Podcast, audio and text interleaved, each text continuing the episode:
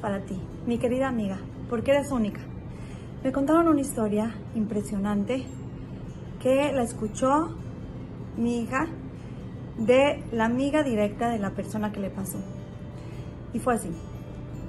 Había una pareja que no podía tener hijos y se hacía todos los tratamientos habidos y por haber. eh, de verdad cosas bien pesadas para la gente que sabe, para la gente que ha escuchado, para la gente que lo ha vivido, sabe lo desgastante, lo frustrante y lo difícil que es este tema. Le pido a Boreolam que toda la, todo mi Israel pueda tener descendencia con facilidad, con tranquilidad y con alegrías y que nadie tenga que pasar por esto. Pero, bueno, esta pareja pasaban los años, pasaban los años y nada, nada, nada. Después de 10 años de muchos tratamientos, el doctor les dijo, es la última vez que podemos tratar. Ya después, si, si esta vez no se logra, no hay nada que hacer, no se puede hacer más tratamientos, es lo que es. Imagínense la cantidad de tefilot, la cantidad de rezos que esta pareja hizo. ¿Cuánto se acercó a Hashem? ¿Cuánto, cuán- imagínense, era como la oportunidad de ser papás. Van, se hacen las cosas que se tienen que hacer. Llega el momento en el cual el doctor los cita para decirles si sí funcionó o no funcionó.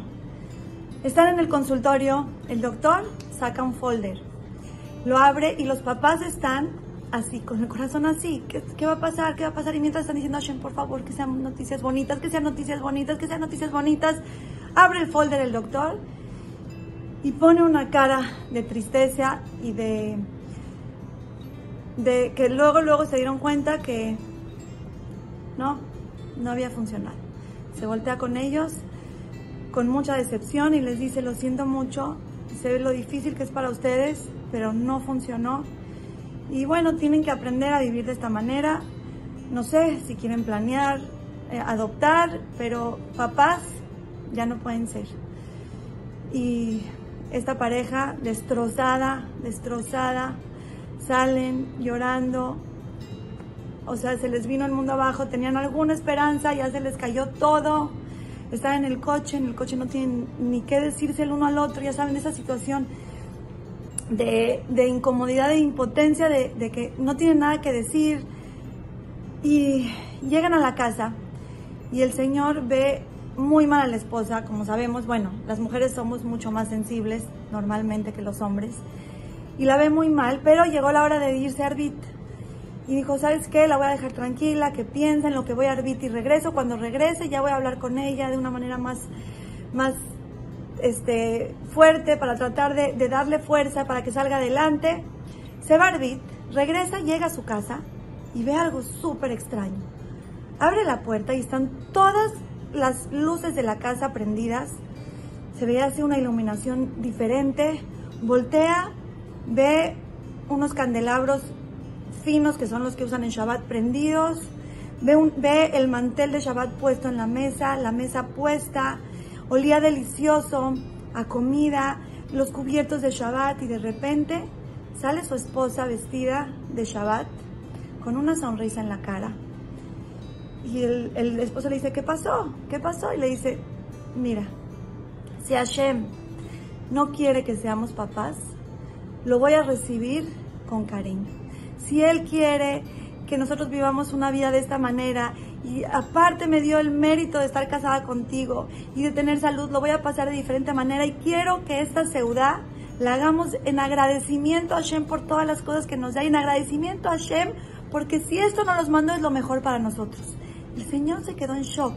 De repente vio a una señora, a su esposa totalmente diferente, aceptando la voluntad de Boreolam de otra manera.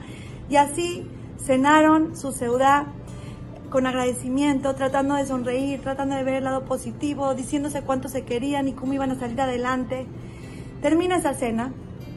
Al siguiente día reciben una llamada de teléfono de la secretaria del doctor, disculpándose por favor por el malentendido, que el folder que había abierto el doctor no era el folder de ellos, que hubo un error y que efectivamente la mujer estaba embarazada y tuvieron un hijo que les dio muchas, muchas satisfacciones en su vida.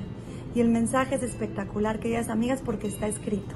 Está escrito que cuando uno acepta la prueba que le está mandando Hashem, cuando uno la acepta de corazón, sabiendo que viene de Boreolam, muchas, muchas veces Hashem nos manda la salvación. En el momento en el que aceptamos la voluntad de Dios, aceptamos lo que nos está sucediendo, que ante nuestros ojos puede ser muy duro y amargo, y lo aceptamos con cariño, con humildad, diciéndole a Hashem, si es, si es lo que nos estás mandando es lo mejor para nosotros, muchas veces vamos a ver salvaciones y milagros en ese punto. No siempre, pero muchas, porque es un momento de razón, un momento de, mágico entre tú y Hashem, en donde le estás demostrando cuánto confías en Él y en ese momento entra un rajamim, una piedad impresionante en Boreolam, en el cual muchas, muchas veces decide mandarnos la salvación. Así que tenemos que reforzar esta, esta, esta cualidad de tratar de ver la bondad de Boreolam en todo y agradecer por todo lo que nos está pasando. Nos lo contesta de la manera que queremos o no al final, que sepamos que en el momento en el que aceptamos la voluntad de Dios, seguro nos estamos llenando de verajá y nos está creando una relación súper fuerte con Boreolam. Las quiero mucho y les mando un beso.